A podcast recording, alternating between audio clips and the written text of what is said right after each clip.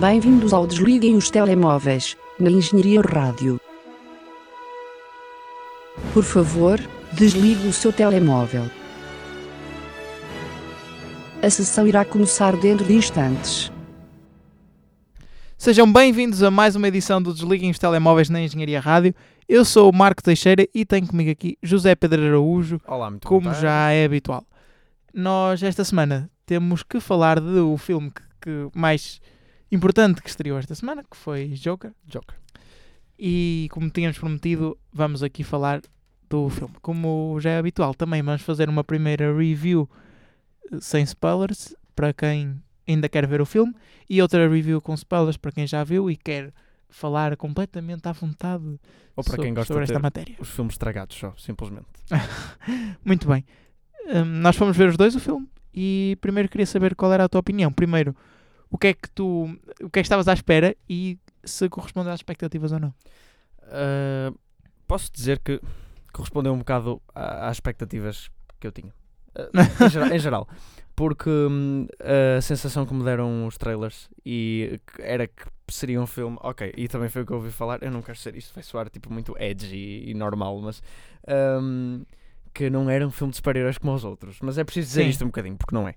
Sim, mas isso ok, qualquer pessoa cheira a milhas que isto não é um filme como um filme da Marvel. Ah, mas, dito isto, ah, havia, e isso já tinha discutido um bocadinho contigo também, a possibilidade de eles não tornarem esta história muito, ou não conseguirem tornar esta história muito interessante porque não havia muito por onde ir. Sim. Ok. E é uma história que já foi contada de várias maneiras diferentes. Exato. Quer dizer, na verdade, mais ou menos. Mas ah, pronto, a verdade é que é é a história da origem de um vilão que no seu fundamento nunca, nunca é feita para correr muito bem, porque repara, das duas uma, ou eles fazem uma personagem com que, nos é impossível relacionarmos com, Sim. ou então fazem uma personagem que é, que é demasiado relatable e acaba por ser- não ser um vilão, como fizeram, por exemplo, no Venom. Sim. O Venom não é um vilão. É um- bem, além do filme ser péssimo, eh, em, em questões de moralidade, o Venom não é um Sim, vilão. não é um o vilão. É um- Se bem um- que eu acho que neste caso também não sais com a impressão Sim. total que é um vilão. Mas Também- eu estou a entender o que estás a dizer é um, que é- bocadinho, é um bocadinho diferente. era um ponto difícil para começar. Sim. E, e- e neste é um ponto difícil para começar. E este filme o que faz é, claro que ele tem que criar empatia com a personagem principal. É impossível tu levares um filme a cabo sem criares algum tipo de empatia com Sim. a personagem, ou com alguma personagem, pelo menos aqui, como ele é a grande personagem. Ahm, porém, ao contrário do Venom, e estou só a falar em questões de moralidade, não qualidade do filme, eu saio deste filme a pensar, pá, o gajo principal é, genuinamente um vilão. Mas, ahm, mas eu consigo me relacionar de alguma forma com o que aconteceu. Talvez não com ele diretamente, Sim, mas, sim. mas é, é- há, há motivação para o, que, para o que acontece no filme. Em termos de em termos técnicos, ah, impecável. A banda sonora é espetacular. A banda sonora é muito fixe mesmo. De facto. Eu tenho andado a ouvi-la. E não estou a falar da banda sonora. Isso também complementa bem no filme, tipo aquelas músicas dos anos 60, 50. Isso fica engraçado. Sim. Mas, mas ah, estou a falar mesmo da banda sonora composta por um homem que escusa de pôr o nome dele aí, porque mesmo que eu quisesse não conseguia pronunciar. Ele é islandês. Ou pelo menos parece pelo nome. Ah, se não é islandês, é nórdico. Ahm, e também outro compositor que eu gostava muito era islandês. ah, que compunha muitos filmes para o um, ah, Danny Villeneuve, mas morreu há pouco tempo. Oh, pena. E um, em termos de performance, o Joaquin Phoenix, que era o que toda a gente Sim, que estava muito focada. Ei, Exato. será que vai ser melhor que o Heath Ledger? Essa pergunta é um bocado estúpida para se pôr, porque são tipos de jokers extremamente diferentes. Sim, e a personagem do Heath Ledger só, só apanhou o Joker naquela fase de total loucura. Exatamente. E, E- acaba e por ele- ser. Normalmente as pessoas pensam ao contrário, mas eu acho que é mais fácil tu, tu interpretares uma personagem só com, com sentimentos extremos, seja extrema loucura ou extrema tristeza, do que estares a É fazer transições e é mais tentar- exigente, mas, mas, é, mas é também mais fácil Sim. porque é menos tridimensional. Ahm, mas a personagem do Heath Ledger, sim, é um Joker que está no, no auge, é, é um crime boss, ele manda em toda a gente, é poderoso Sim. ah, e, e tem um plano. Este aqui anda a tentar descobrir o que é que é, portanto. E, e- e honestamente, esta história, se, se, se tirasse o rótulo do Joker, ah, ok, perdi- ficava um bocadinho menos icónico, ah, aparecia um décimo das pessoas no cinema, mas o filme continuava muito bom. E é no fundo a isso que se, que se tenta resumir o filme. Ah, acho que fazem toda a cena do Descent into Madness muito bem. Vi muitas comparações com que, que era hum, hum, demasiado semelhante a, a filmes do Scorsese, nomeadamente o Taxi Driver. Também, Ah, também já ouvi essa opinião. já havia muito isso. Quer dizer, sim, te- tem, tem parecenças, tem, tudo bem, mas o Taxi Driver é um filme muito mais irreverente do que este. E também. tem o Robert De Niro no Sim, papel é- errado. Exato. não, é, não é aqui. O Robert De Niro a fazer de Joker seria porém interessante. Ahm, mas pronto, diz-me um bocadinho da tua justiça, Marco. Olha, da minha opinião, e sem, claro, sem dar spoilers, eu quando estava a ver o filme, eu já te disse isto que eu achei os primeiros, quando estava a ver o filme, os primeiros dois terços, mais ou menos, e depois o último terço do filme, fantástico. Ah, mas isto é a minha impressão quando eu estava a ver o filme, porque quando tu chegas ao fim, eu acho que tu consegues ver tudo noutra luz. Porque no- nos primeiros dois atos, tu já sabes mais ou menos o que vai acontecer, porque sabes que é uma história de Descent into Madness e que algo vai provocar aquilo. Aliás, eu estava à espera da história tradicional de a sociedade foi muito mal para esta pessoa, agora e- ele vai vingar-se. Yeah, E é. yeah. Só que quando tu tens esse tipo de histórias, normalmente há a gota d'água, há algo, há algo que, hum, Sim. que faz o, o revirar na história. E eu estava sempre à espera no filme, quando estava a ver, de, ah, é- vai ser isto agora que vai provocar, e nunca era. Eu já estava a ficar um bocado cansado disso. Mas porque as coisas acontecia algo que depois parecia que não se relacionava com o que acontecia a seguir.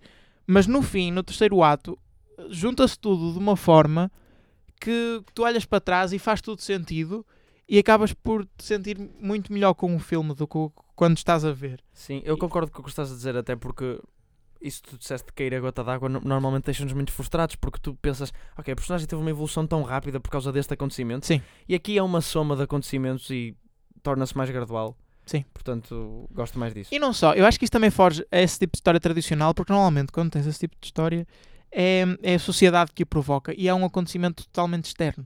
E aqui não, aqui tens uma mistura de fatores, tanto interna, tanto psicológica e mesmo da própria personagem, como tens o fator da sociedade, como tens o próprio acaso. E eu acho que tudo isso se junta no final de uma forma que todos esses fatores tenham um- uma. juntam-se todos para causar um- uma consequência, mas cada um deles tu consegues perceber o que é que atinge e o que é que muda de diferente na história. Uh, gostei disso. Eu, quanto à, à parte da edição e à parte técnica, acho que está muito bom para o orçamento que, que tem, não é? Um, não exagerou naquelas cenas fechadas que normalmente este tipo de filmes mais psicológicos fazem e que eu não gosto propriamente porque parece que sais do cinema com dor de cabeça, é terrível. Um, tenta abrir um bocadinho mais os planos, tenta harmonizar as coisas, não me parecer tão desconfortável. E, e gostei disso. Gostei muito da caracterização do Joker. Sim, também. E acho que tem cenas icónicas este filme. E, Eh, e é isso. E queres passar para as cenas icónicas e entramos aqui no espaço spoilers? Acho que sim. Portanto, a partir de agora vamos para spoilers. Se não viram o filme ainda e querem ver, recomendamos que avancem um bocadinho para a frente. Não. Nós poremos na descrição deste Exatamente. programa uh, onde é seguro continuarem a ouvir. José, quais são as cenas que te impactaram mais aqui neste, neste Joker? Inevitavelmente o final.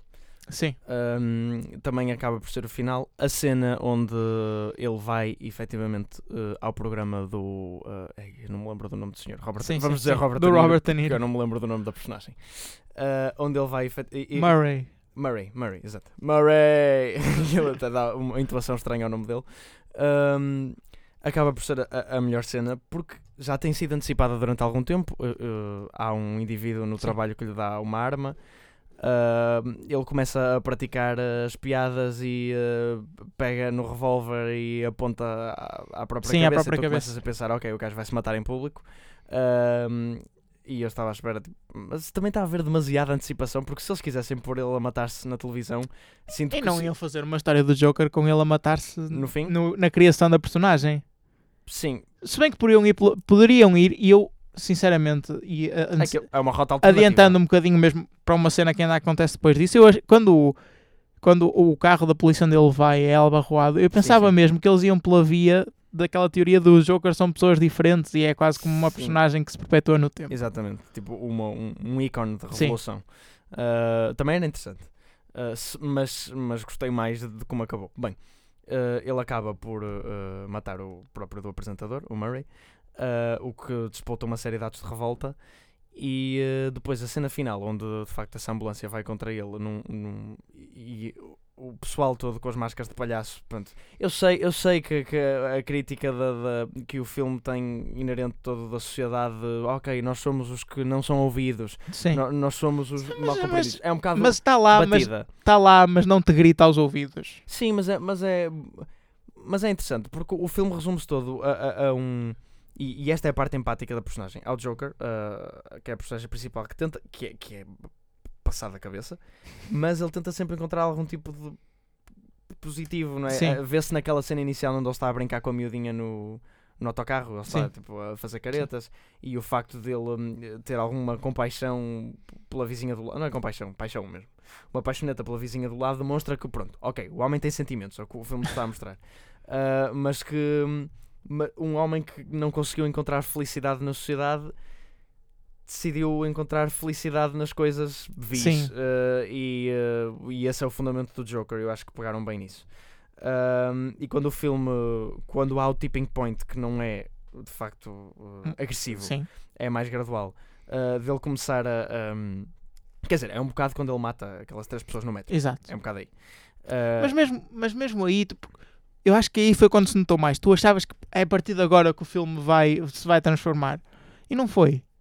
sim, sim, o filme em si fica mais ou menos igual. A personagem muda um pouco. Muda um pouco, mas não é, o, não é a criação do Joker, por assim dizer. Sim, uh, ele, ele já tinha sempre pouco a noção do que era errado, do que Sim. era certo e errado, uh, mas nunca tinha feito efetivamente Sim, mas, mas daí eu, eu estar a dizer que já há algo que parte mesmo da personagem Sim, e acho que isso é, é muito bem feito.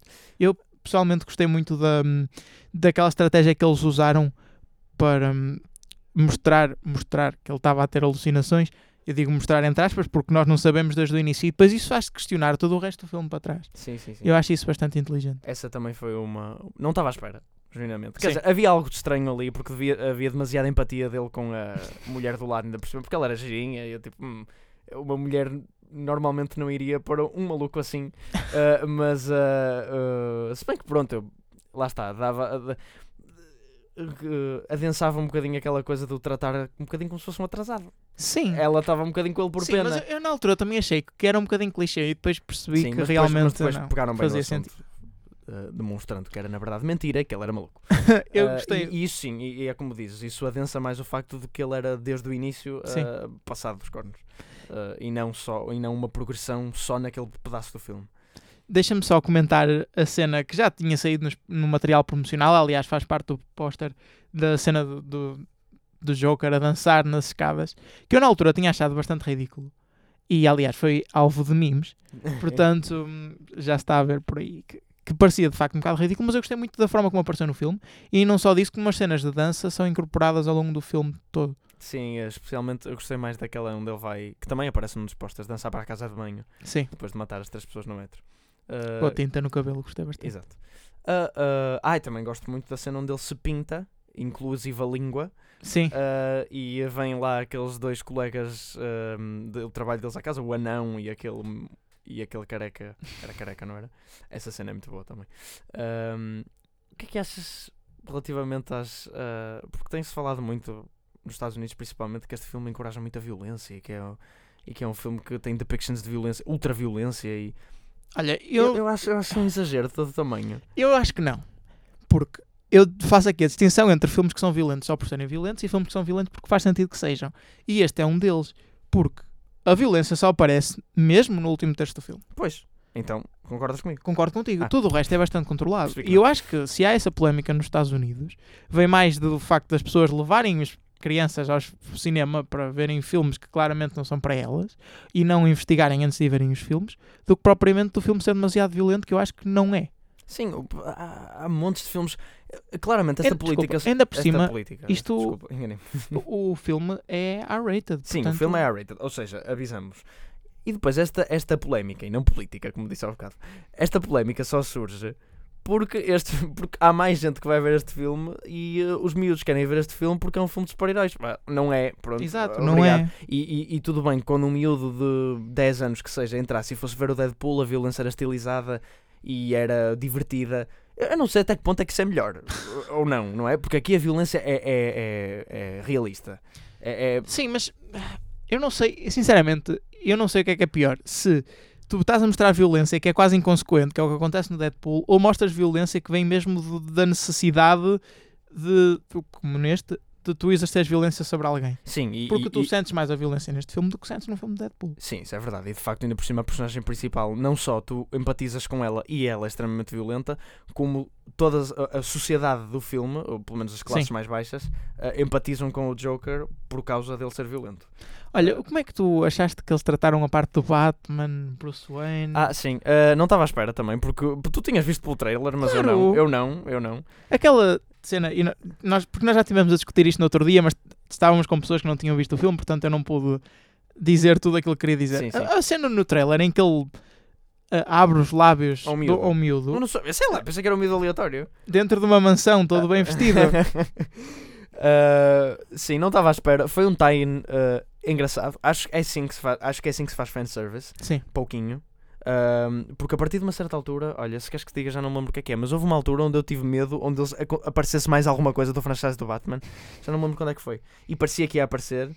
E eu tipo, ah, Quando não. mataram os, os pais Não, do Batman. Não, não, isso também acontece. Isso já achei que foi um bocadinho demais. Mas pronto, aparece e não há problema. Ahm, já não me lembro o que foi. E eu tive um pouco de medo disso. Não, não, não, já chega, já chega. Isto é um filme do Joker. E eles não fizeram. Eu, ok.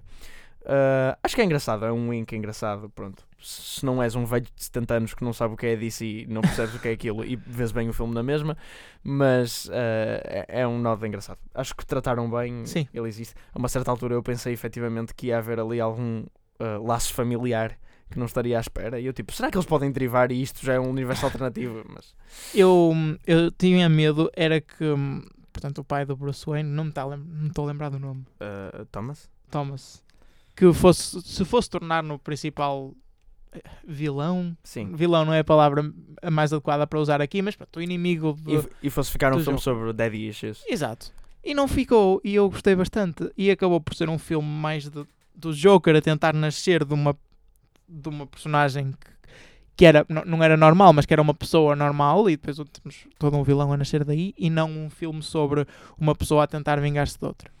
É engraçado porque eu gostava de ver se fizessem um filme. Não é que eu queira, porque eu sei que vai correr mal. Mas se fizessem um filme do Batman no seguimento deste, deste Joker, Sim. com este ator e igual. Não conce- porque são conceitos tão diferentes. Eu São- acho que o, são- Joker, enquanto vilão, já em si é um conceito muito diferente do Batman enquanto herói. Sim, sim, mas, mas também mau era, são herói e vilão. Sim, eu sei, eu percebi o que tinha a dizer. para estarem no mesmo universo. Um, uh, mas seria engraçado porque este, este, este filme dá-te uma maneira de ver o Batman interessante. Como o pai dele era um capitalista, um fat cat, uh, que se andava a aproveitar do povo e a chamar-lhes palhaços quando o pessoal andava a morrer uh, à fome, não, mas pronto, andava, era pobre. Uh, e, o, e o Bruce Wayne é o filho produto dessa riqueza toda, órfão, não é? Portanto, um miúdo altamente frustrado também, que depois usa toda aquela. aquela hum, Aquele dinheiro. aquele dinheiro e riqueza e bling à volta dele para construir tipo, um, um super-herói que também é um bocado uh, obscuro. Uh, e vai- contra o Joker que tu já empatizaste. Seria engraçado ver um, um Batman a crescer daí e que nós pudéssemos ver a, a esfera a, tipo, moral uh, mais como sem ser tipo bom versus E. Robert Pattinson a fazer desse Batman.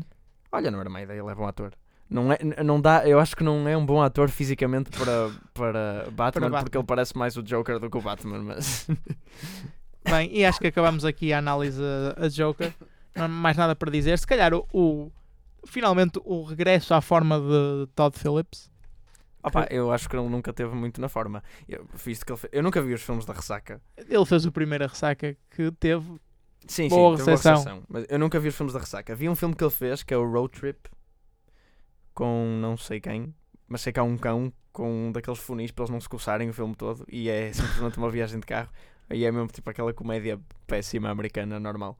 Como é que Ah, alguém passa de fazer filmes da ressaca e esse tipo de filmes para um filme deste? Não sei, mas achei muito curioso a escolha do realizador, visto que é um realizador de comédias, ainda por cima da comédia mais rasca, que- Sim. das comédias mais rascas que há. Ok, não é mais rascas, há, há comédias piores, há comédias Adam Sandler. Mas. ahm, e passa para fazer este filme, que é um filme com uma visão muito interessante sobre o que é comédia também e onde encontrar comédia. Ah, eles foram escolher um realizador de comédia para fazer isso. Claro, seria mais engraçado ir buscar um outro tipo de comédia, tipo Woody Allen a fazer Joker. Seria estranho também. E para acabar de vez, hum, dizer que eu não entendo o, o rating do Metacritic. Nem eu. que já nós já tínhamos apontado para isso Eu já na acho última semana. Eu acho que gira muito também em torno da polémica que o filme está a causar a níveis de Violência. incitar violência. Ah, porque repara, ele saiu no Festival de Veneza. Ganhou. Não só ganhou, mas mesmo a nível dos críticos, quando eu lembro-me de ver o Metascore, ele tinha cerca de tipo 75, 75. por aí. Tinha 75. Isto com base em maior parte de críticos eram europeus, porque estreou no Festival de Veneza. Com certeza tem críticos americanos que também foram lá ao Festival de Veneza ver o filme, mas a maior parte eram críticos. Sim. A maior parte dos críticos americanos não tinha visto o filme. O filme sai no mundo inteiro e, portanto, a maioria dos críticos que estão aí no Metascore são americanos. Ah, ou seja, do 75 para o 58, que aí vemos agora, entra um- uma avalanche de críticos americanos. Por isso é que eu acho que tem algo a ver com isso e não propriamente com a qualidade do filme. Porque quer dizer, eu sei que o público da MDB é muito biased, Sim. especialmente no que toca a filmes de super-heróis. Mas a verdade é que a porcaria do filme tem 9 em 10, que é tipo um, um rating excelente. E e eu sei que tipo, ratings da MDB são muito maus para medir a qualidade verdadeira dos filmes. Eu sei, eu sei. Hum, mas uh, tem que se ver que este filme não é propriamente um filme. Ok, não diria que não é comercial, mas também não é, não- é um Black Panther, não é? Isto, Sim. isto não é extremamente comercial. E mesmo assim consegue bastante apreço par- por parte do público. Muito bem. Passamos agora para a análise dos estrelas que saíram esta semana. E começamos por, trailer. por um filme cujo Excelente. teaser já tínhamos aqui Um falado, não trailer. contigo, José, mas com, com o Miguel, outrem. que é Zombieland Tiro Duplo. É o título da sequela de- de Por Zombieland. que não ir full on e pôr uh, Zumbilândia tiro duplo?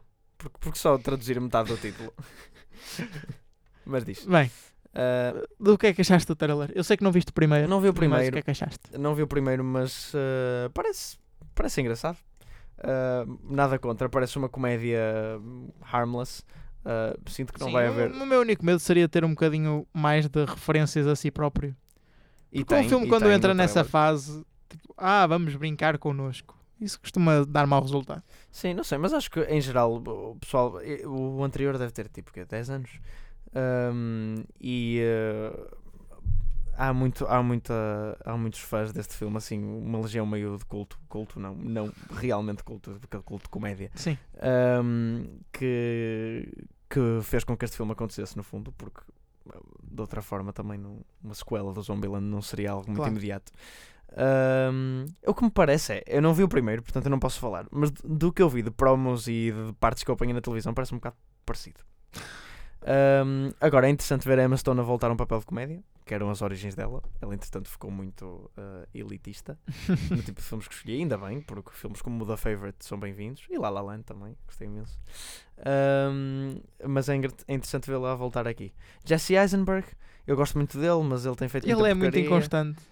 Se bem que há aquele filme que nós também já falamos do trailer, o The Art of Self-Defense, Sim. sabes que ele faz este ano, que eu queria bastante ver. Uh, sai hoje, uh, sai hoje na internet. Portanto, eu acho que vou vê-lo no futuro próximo. Se não hoje, acho que vou ver hoje. Muito bem. E quanto ao trailer do caso de Richard Jewell, que é mais um. mais um.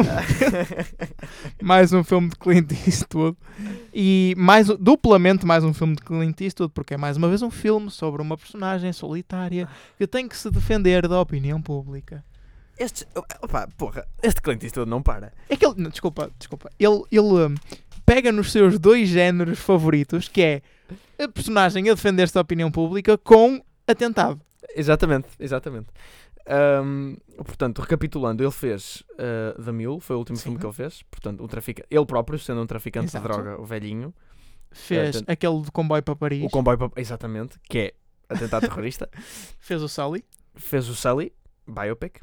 Uh, fe- fez a. Fez a um, isso já foi há algum tempo, mas fez o Gran Turino, defender-se contra a opinião Exato. pública. Que é, é um filme até muito meta, porque o, o Clint Eastwood é, é acusado de ser muito um dos uh, steak eaters é, é de, de- de mais da academia, que eles têm que sempre nomear. Dizem que a academia tem sempre nomear um filme que é mais do pessoal de direita e eh, costuma ser ou realizado pelo Mel Gibson ou realizado pelo Clint Eastwood. São os dois realizadores assim mais. E ele para se desculpar a dizer, o Gran Turino foi o filme que ele fez a dizer, ah, eu- não, eu, eu não sou racista.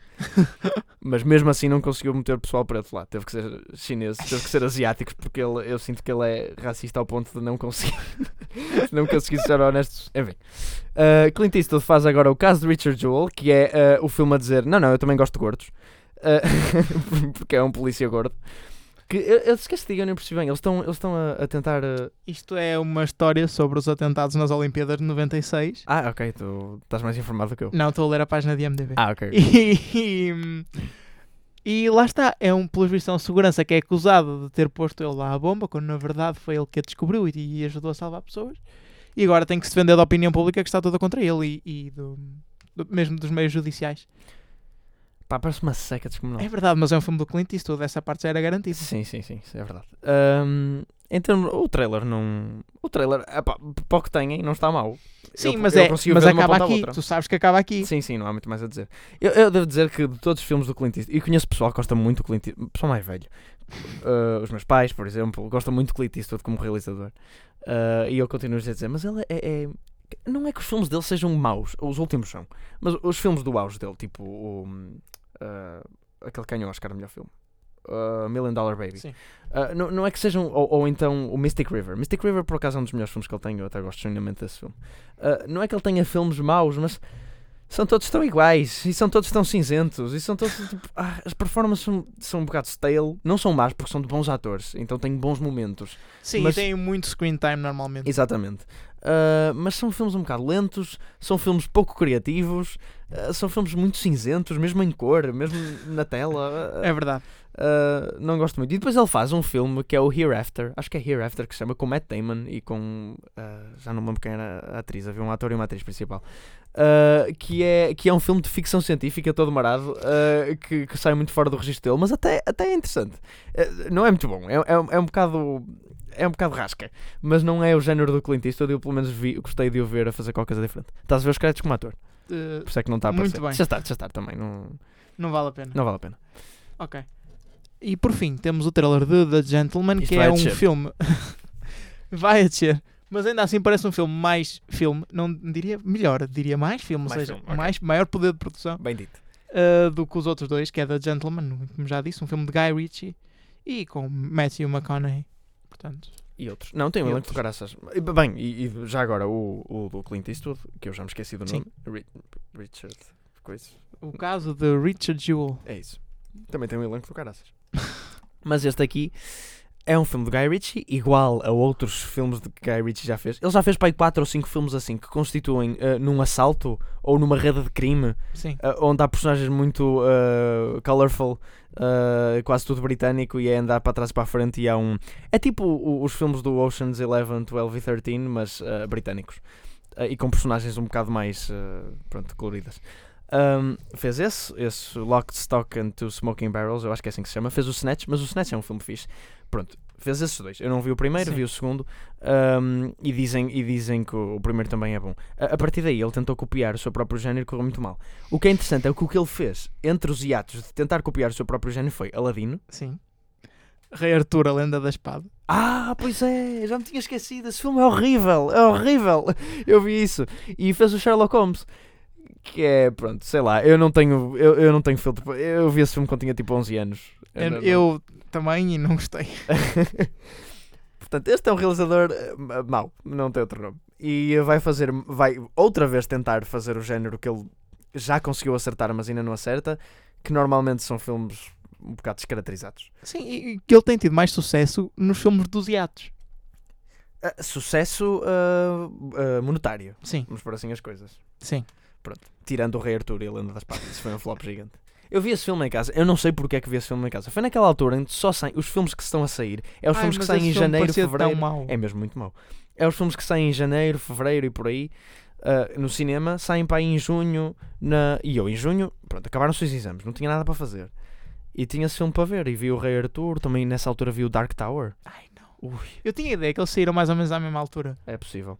O Dark Tower é péssimo. Viste- Esse eu viste vi. Dark- eu viste? vi, vi. Ah, É Dark Tower é, é a pior adaptação de Stephen King que eu já vi. Muito bem. Temos que falar do box office e, como sempre, começamos pelo box office dos Estados Unidos. Em primeiro lugar, sem surpresa, na sua semana de estreia está a Joker, quase, quase, quase a atingir eh, os 100 milhões de dólares. Mas muito entanto. bem, é uma boa estreia. Exatamente. Tenho-te a dizer que fez mais no fim de semana de abertura nos Estados Unidos do que o fim de semana de abertura do Justice League. Isto quer dizer alguma coisa, não é? Um filme só com o Joker versus um filme com todos os heróis da DC. Em segundo, cai desde o primeiro lugar Abominable. Em terceiro, Já, está, já conseguimos ler. Ai, sim, senhora, Marco. em terceiro está Downton Abbey. Em quarto, Hustlers. Todos estes a caírem uma posição, assim como It Chapter 2, que ocupa agora o quinto, o quinto lugar na sua quinta semana. E acho que já está bem morto naquilo que, é, que são as equações do box office. Sim. Judy, como nós já tínhamos previsto no, na semana passada, eh, consegue uma wide release nesta semana e que sobe uma posição apenas e fica em sexto lugar. Um, com isto tem um gross, portanto um, um lucro total ao longo destas duas semanas de menos de 10 mil dólares. 10, mil, 10 milhões de dólares. Portanto, acho que um bocadinho abaixo das expectativas, embora este filme seja mais para o Award Season do que para agora. Sim, mas eh, honestamente parece muito mal. A Dastra cai para sétimo lugar, Rambo Last Blood cai para o oitavo, War estreia em nono lugar Não sei o que é isto. e Good Boys fecha o top 10 e na sua oitava semana. Desculpa, eu continuo a destacar a surpresa no box office que é a Downton Abbey. Ainda vai em terceiro. Ainda Já- vai em terceiro, Fez Verdade. 73. mas abriu em mais ecrãs. Verdade. Ok, tudo bem, Marco. Mas fez quase 74 milhões de dólares só nos Estados Unidos. Porcaria de, de um filme sobre uma série inglesa de, de um monte de, de velhos metidos numa É casa para verdade. mim já. É verdade. Já viste? Eu não estou a dizer que é mau, mas tipo, Sim, mas Downton a Abbey. momento que fez sucesso na primeira semana, iria fazer sucesso nas outras todas, ou pelo menos até esta, Sim, sim. porque sim. só esta semana é que estreou um filme que pudesse fazer moça a alguém que ocupasse o primeiro lugar nas outras semanas. Não estou a dizer. Sim, e não é propriamente o mesmo público que vai ver Joker e Downton Abbey. Acho eu. Sim. Eu não sei bem. Porque de facto a terceira idade não pode ver, ir todo ao cinema para ver Downton Abbey. Portanto há pessoas Até jovens. porque estreou, eh, estreou. Foi a wide release de Judy, portanto eles não, não podiam ir dois. exatamente. Acho, que- acho que a terceira idade vai mais para Judy do que Downton Abbey. Ah, mas interessante este fenómeno. Não sabia que Downton Abbey era uma, era uma coisa tão grande assim. Em Portugal, o cenário é semelhante. Joker eh, estreia em primeiro lugar, com 863 mil euros feitos de receita bruta ao longo destes primeiros 4 dias. Rambo, a última batalha, eh, cai para o segundo lugar. Como? Isso também. Rambo. E mesmo assim fez mais de 100 mil euros de receita. Ousadas e Golpistas está em terceiro lugar, ou seja, Hustlers. Em quarto está a da Astra. e agora aqui vem, aqui vem ele. A estreia de Playmobil, o filme, em quinto lugar. E destaco a ausência deste filme no box office dos Estados Unidos. É verdade. E Deixa-me ir atrás e ver onde é que ele estava. eu não sei se ele. Estreou sequer. Estreou sequer. O Exatamente. filme aparece creditado como francês aqui. Eu não é faço a menor ideia. Mas não se enganem, não vão ver. Isto não é a mesma coisa que o filme do Lego. É, é- é- vai a mesma diferença do filme do Play, digo eu, provavelmente. Eu não vi o filme, o filme Playmobil, vi o filme do Lego só. Mas deve ir a mesma diferença de Lego, do filme do Lego para o Playmobil do que de Lego para o Playmobil. Ok. Não é? Portanto, quem já brincou com o Playmobil. Downtown Abbey está em sexto lugar. Aqui sim seria um bocadinho mais surpreendente do que propriamente o lugar ocupado nos Estados Unidos. É a fraca, fraca prestação aqui em Portugal, e- Sim, sim. porque é um país da Europa.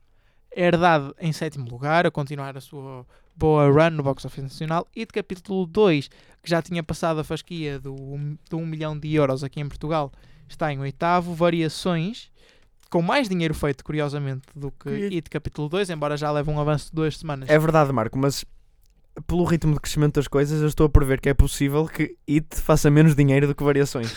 Isso seria histórico.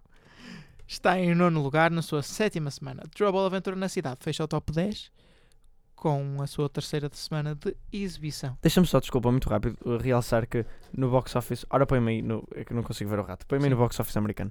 Uh, uh, também abro. É que estou muito para baixo, mas abro em Lucy in the Sky, que nós já tínhamos falado. Uh, mais para cima, mais para cima, desculpa. Lucy in the Sky também abriu. Lucy in the Sky abre em 35. É verdade.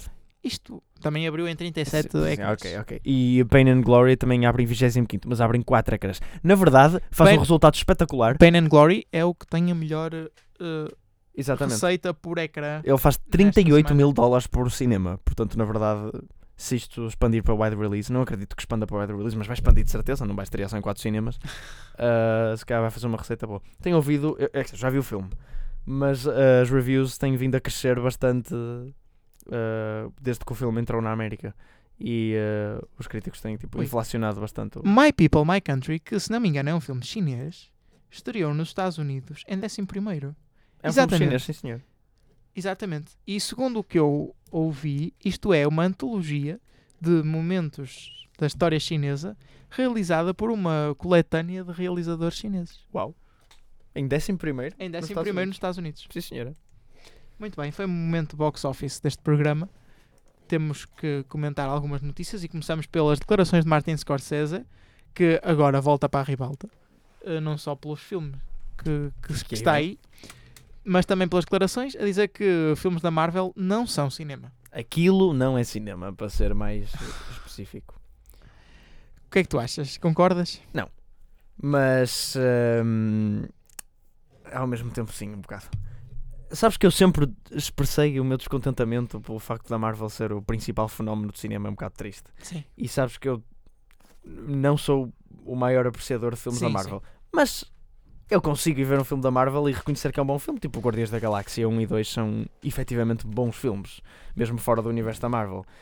Um, o- por exemplo, o Avengers Endgame e o Avengers Infinity War não são propriamente bons filmes. Mas acabam. Mas há, há, tanta, há tanto investimento emocional nesses Sim. que eu gosto genuinamente deles. Eu, eu, eu diria de facto que aquilo não é bem cinema. Aquilo é. hum. Fanservice num filme. Sim, aquilo é, uma, é um acontecimento. É, Exato. é não, não é bem. Ah, Mas a Marvel tem filmes que são cinema. Ah, e eu estou a empancar um bocado nos Guardiões da Galáxia porque infelizmente não há muitos mais. O Thor Ragnarok é um filme fixe também.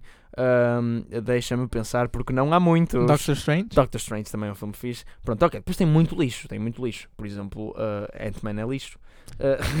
Na minha opinião. Thor, os dois primeiros é lixo. Captain Marvel. Captain Marvel não vi, não posso comentar. Uh, mas, uh, mas o facto de eu não ter visto e ser tipo o único filme da Marvel que eu não vi, cheira-me que. Um, mas uh, o primeiro Spider-Man também é bastante mau, eu, na minha opinião. Uh, e sim, eu percebo o que é que ele quer dizer que não é cinema. Ok, tudo bem. uh, o pessoal vai ver porque quer ver aquelas personagens e não para ver um filme. Uh, e, e até eu próprio faço isso. Mas a Marvel tem alguns filmes, poucos, e a maioria, de facto, eu não lhe chamaria cinema, mas mais uma coisa que passa no cinema. Olha, Mas a Marvel tem alguns. Eu, eu, eu vou concordar com o Martin Scorsese, mas eu vou dizer que isto é algo que, embora seja verdade, não é algo que se possa dizer. Sim, é, é- Uh, sai um bocado pretencioso. É uma exato. frase um bocado pretenciosa. Porque sou pretencioso. E, e eu concordo com ele só porque o que ele diz depois, que ele compara os filmes da Marvel como doídas a parques de diversões, Sim, exato. hum, é, é assim mesmo que eu sinto. Eu quando vou ver um filme da Marvel, eu não digo, digo que vou ao cinema, mas não me sinto que vou ao cinema. Eu sinto que vou ver um filme da Marvel. Que é algo um bocadinho à parte. Que é outra forma de entretenimento diferente. E eu não vou ver um filme da Marvel para estar à procura de coisas boas no ecrã, nem, nem para ter uma experiência revolucionária de vida. Eu vou mesmo para me entreter e para ir lá receber a história e dizer, ah, que giro, e pronto, estar minimamente investido no que está a acontecer. Mas, na verdade, isso- isso é atacar um bocado tipo 75% dos filmes de ação que existem. Os filmes de ação funcionam um bocado como os filmes da, os, os filmes da Marvel. É, é um- não, é, é um- diferente porque tu não tens 50 filmes de ação, todos sobre a mesma história que depois se unem todo Sim, num isso é, ver- universo. isso é verdade. Quer dizer, É diferente. Tens alguns, tens alguns. Tens alguns, mas, Mas, uh, não o suficiente para tu estás a fazer quase um meio de entretenimento à parte porque, por causa daquilo, não é? sim, mas eu vou ver filmes da Marvel como vou ver filmes do Missão Impossível, por exemplo. É a mesma coisa. Os filmes da Missão Impossível é puro entretenimento. Sim, eu mas- não estou à espera de mais nada. Mas, por exemplo, se estrear um filme de Missão Impossível, eu dificilmente o vou ver. Ah, Quanto que bem, se estrear um filme da Marvel, eu vou. Certo, mas isso é por causa do impacto cultural também a Marvel tem- atrai muito mais. Ahm, mas sim, ah, acho que esta declaração também aplica-se a Marvel, mas aplica-se a um monte de coisas também. Sei lá, os filmes do Conjuring também. Os filmes do Conjuring são. As pessoas vão para se assustar e. e- quando é que eu tirei alguma coisa de, de- de história Sim, de um mas, filme ai, Con- mas é que acho que aqui a a questão é mesmo a regularidade, porque são fenómenos muito mais pontuais. Sim, isso é verdade. Mas. Pronto. É isso. Ou seja, é verdade, mas não digas isso, por favor. E agora eh, foram anunciadas as seleções de, de todos os melhores filmes que se vão candidatar a melhor filme estrangeiro nos Oscars, que agora mudou de nome, penso eu, e se chama Melhor eh, Produção Internacional, é assim uma ah, coisa. é? Antes era melhor uh, Best Film in the Foreign Language. Exatamente. Eh, se quiseres comentar aí, continuar a, a falar aí um bocadinho dos filmes que foram escolhidas, Ah. eu procuro mesmo o nome.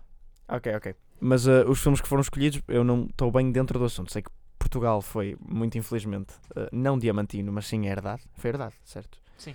Uh, também não foi variações, uh, portanto não foram com opção. De variações para os Oscars seria um bocado complicado. Sim, é verdade, sim, e até porque eles não estão dentro. Não, eu, eu concordo não ser variações para os Oscars, porque é um filme que tem sucesso e as pessoas gostam mais aqui porque somos portugueses e conhecemos o assunto. E, e sejamos sinceros, o Diamantino também. O Sim. Diamantino tem mais piada porque, porque somos portugueses, porque tem muita cena, tipo, a partir do momento onde tu vês a, a primeira cena com o Diamantino jogar com a camisola de Portugal, mas tem a bandeira monárquica em vez. É uma piada muito estranha que mais ninguém perceberia. Ahm, portanto, eu percebo a escolha da herdade, s- não vai ser nomeado. Depois estávamos também a falar ao bocado, praticamente os shoe-ins, o que estão lá quase garantidos. Sim. Parasite e merecidíssimo. Tu próprio disseste nós temos que tirar um bocado de um programa qualquer onde não Exato. tínhamos nada para falar para falar de Parasite, que já vimos os dois e é um filme fantástico mesmo. Ganhou a Palme d'Or em Cannes muito merecidamente. Eu já estava, já é um filme que eu tinha debaixo do olho durante muito tempo porque eu gosto muito do realizador e Bong Joon-ho, não sei como é que se leu o nome do senhor, mas é qualquer coisa do género.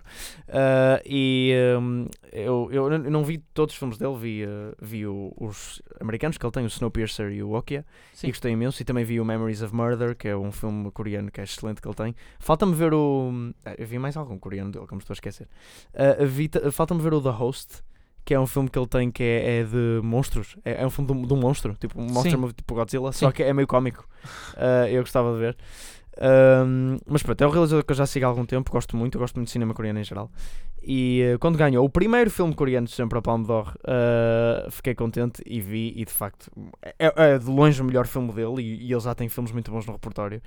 Ah, e dos que eu vi até agora em Cannes mereceu. Dolor e Glória também é um falado para ser nomeado. Ahm, Deixa- e, e pronto, e, Sim. ok, eu gostei do filme, mas não, não achei algo O, astronómico hum, como o Parasite. o filme, o nome da categoria agora é Best International Feature, Feature Film. Ok. E deixa-me só destacar aqui a seleção do Brasil que hum, não leva nem Bacurau nem Divino Amor, Sim, mas Divino Mas Amor é um sim- filme menor. Mas Bacurau, mas sim A Vida Invisível. Pronto. É, e é isso. A Vida Invisível nunca ouvi falar, lamento imenso.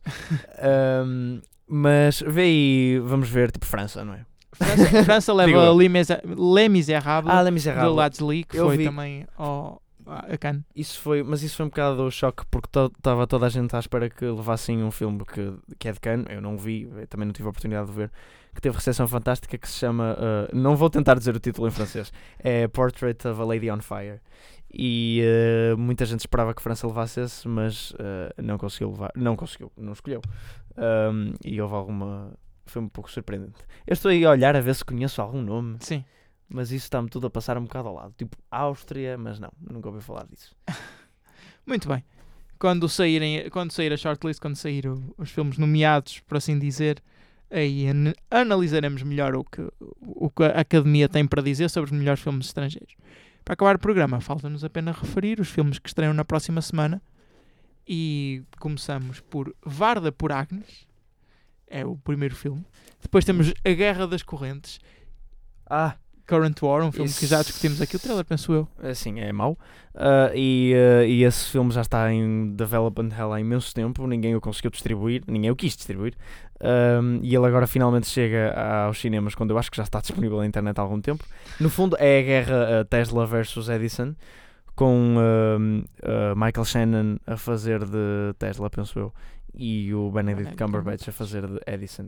Esta história é um bocado aborrecida e já é tão batida. Ah, enfim. Também estreia Judy, o caso de DeLorean, projeto Gemini, Gemini, ou seja, Gemini Project, E com dois Will Smith.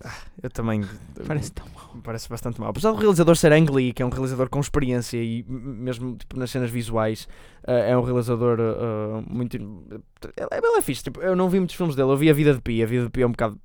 Mas não é mau. Eh, e agora penso fazer estas porcarias.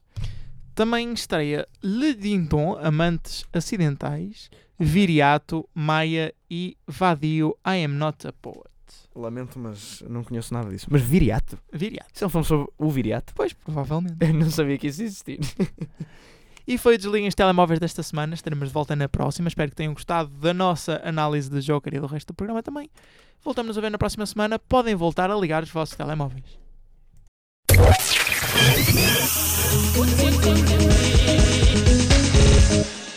Oh, aqui vai para os meus niggas lá de Luanda.